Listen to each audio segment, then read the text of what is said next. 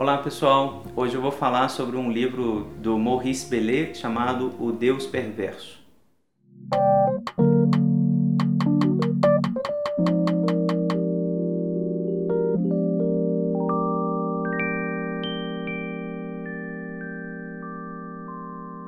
O livro do Maurice Bellet, Le Dieu Pervers, está editado pela Desclé de Beauvert e eu comento esse livro no meu livrinho sobre psicanálise e religião, cujo PDF eu vou deixar aqui na descrição do vídeo e quero lembrar rapidamente algumas questões que Maurice Bellet traz em particular na segunda parte do livro dele chamado A Figura Enigmática. Uma das grandes questões dessa relação entre psicanálise e religião é como que a religião vai ser tratada na clínica psicanalítica. A psicanálise não é uma teologia, é sempre importante lembrar disso, né? Não interessa para a psicanálise se Deus existe, qual que é a materialidade dele, né, quem ele é, etc. A psicanálise não tem competência para falar dessas coisas mas ela tem competência e deve se debruçar sobre Deus que aparece na clínica. E como que ele aparece na clínica? Essa me parece a tese que vai aparecer no livro do Belê e é a tese que eu sustento também no meu livro sobre psicanálise e religião. Deus aparece como um objeto de amor. Né? Ele aparece como um objeto de amor na clínica e é assim que nós entendemos Deus como um objeto investido libidinalmente, portanto, um objeto que tem as mesmas idiosincrasias que todo objeto de amor. Deus pode aparecer né, como um objeto apaziguador, como um objeto persecutório, né? pode aparecer como um objeto absolutamente desinvestido, sem muito sentido na vida de alguém, pode aparecer como um objeto absolutamente importante, fundamental na existência de alguém, ou seja, ele é um objeto investido pela pulsão como outro objeto qualquer.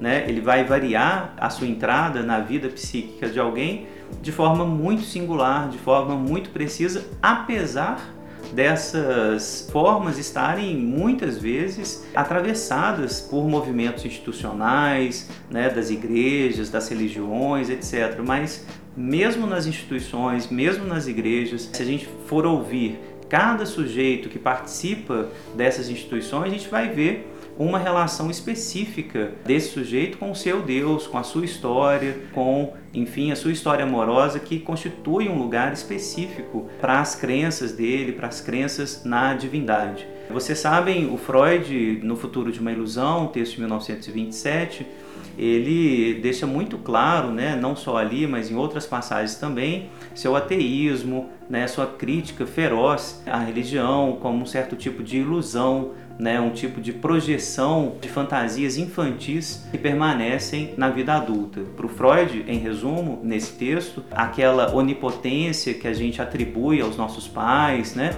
a própria onipotência infantil, tudo isso é projetada nessa figura de um Deus que é visto como um pai, um pai onipotente que tudo sabe, tudo pode, né, e que vai nos ajudar, que vai ser fiel àquele que o amar. Ora, o Freud vai tentar dizer que isso é uma ilusão, que isso é um resquício de fantasia infantil. Essa leitura do Freud, eu critico aqui nesse livrinho, me parece exagerada, né, no sentido de não acolher essas idiosincrasias que podem acontecer na escolha de Deus como objeto de amor para algumas pessoas. Nem sempre é possível fazer com que esse tipo de fantasia, caso a tese do Freud esteja correta, que esse tipo de fantasia seja abandonado. E nem sempre é recomendável que isso seja feito. Né? Há um questionamento clínico que a gente pode fazer se é de fato um encaminhamento necessário para final de análise o abandono dessas crenças religiosas. Fica o questionamento, assim, porque parece, a partir do futuro de uma ilusão, que o Freud está quase que exigindo um pouco isso da humanidade como um todo, assim, de que a gente vai crescer finalmente, a gente vai se adequar à ciência, a gente vai crescer racionalmente e vai abandonar a religião como um todo. Né? Será que a gente tem que exigir isso das pessoas? Em que medida né, essa exigência ela pode ser questionada? Quanto ao livro do Belê especificamente, vale muito a pena a gente ler algumas passagens dele, principalmente aquelas que mostram que Jesus e os evangelhos podem ser um tipo de mensagem que vai chegar ao sujeito de maneira muito específica. E cada sujeito vai interpretar essas mensagens a partir da sua história libidinal. Então, se a gente conta essa história é, de Jesus, a gente não está contando uma história neutra. A gente está contando uma história de um sujeito que nasce de uma mãe virgem, ele mesmo, né? A gente não tem notícias de relações amorosas dele, ou seja, um sujeito que tá, parece a salvo né, da pulsão sexual, que não tem desejo sexual, pelo menos não aparece isso nos evangelhos, né, nas narrativas, as vivências, enfim, a experiência de Jesus. Um sujeito que se entrega ao sofrimento, né, que se entrega ao sofrimento pelo outro, né, que está dizendo que vai morrer pelo outro, etc. Essa história ela pode ter repercussões psíquicas infinitas. Ela pode ser lida de maneira, por exemplo, identificatória a tal ponto de que alguém se coloque no lugar dele e queira sofrer como ele e queira apanhar como ele, que inclusive se submeta a suplícios, né, na medida em que se identifica com ele. Para outras pessoas, né, essa história tem um sentido de salvação, de alívio, e em outras pessoas tem um sentido de culpa. O que o Belê está tentando mostrar é que essa narrativa não é uma narrativa neutra, é uma narrativa que tem efeitos, efeitos de mensagem.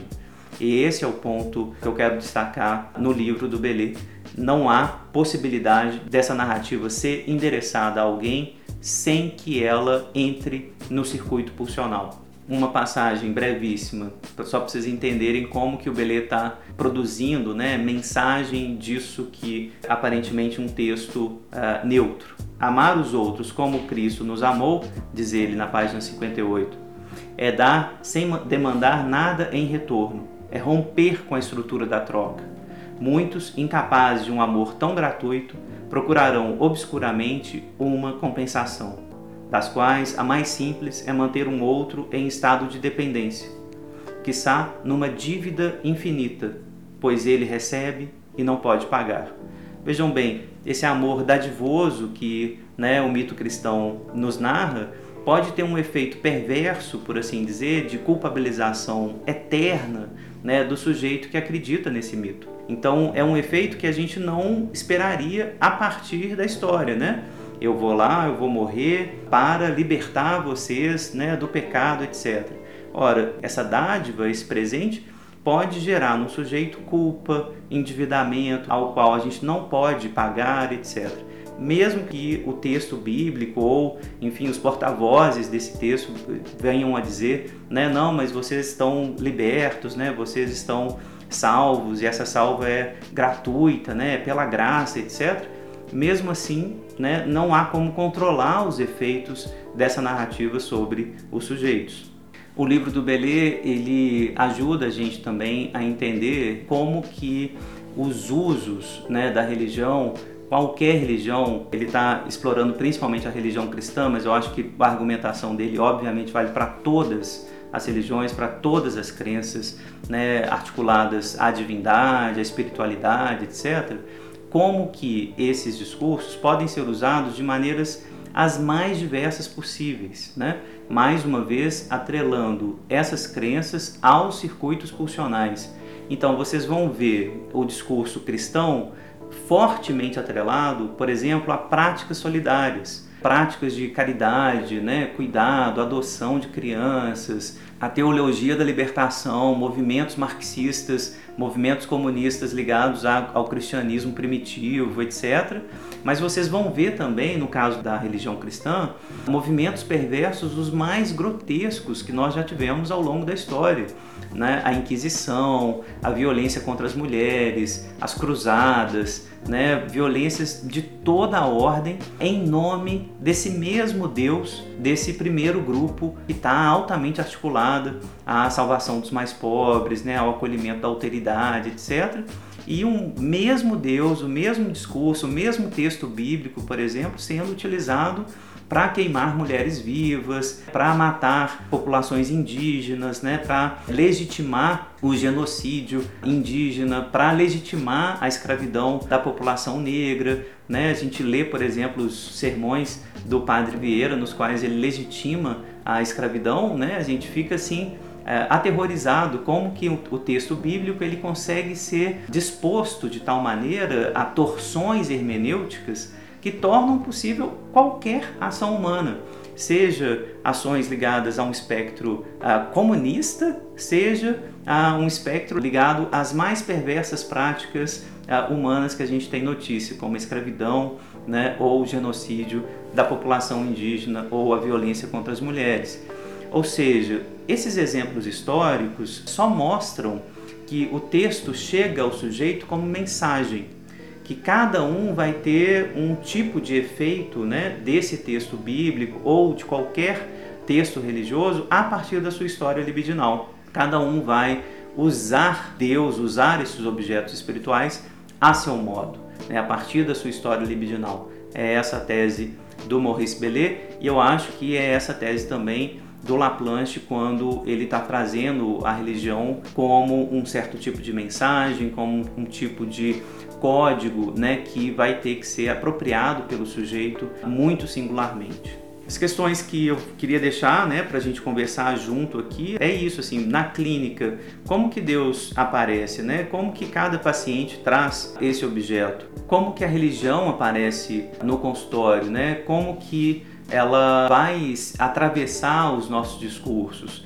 Né? Para alguns casos, me parece, é fundamental a manutenção desse objeto de amor né, como um objeto identificatório né, que organiza o sujeito. Em outros casos, no entanto, é, me parece muito razoável que essa relação seja colocada em debate, seja colocada em crítica, na medida em que é uma relação muito persecutória, muito violenta, né? talvez reconhecer, por exemplo, outras faces né, mais amorosas de Deus e não retirar Deus da conversa, por exemplo.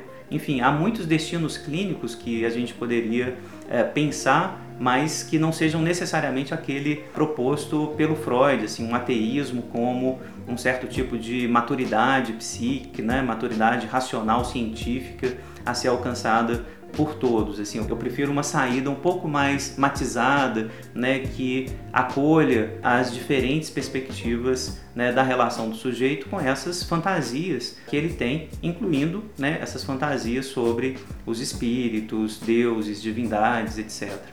Mas fica o questionamento, eu queria que vocês participassem aqui da conversa. Caso vocês gostem desse tema, conheçam pessoas que gostem desse tema, compartilhem né? Curtam aí o vídeo. Tá feito o convite para a gente conversar sobre isso. Um abraço para vocês.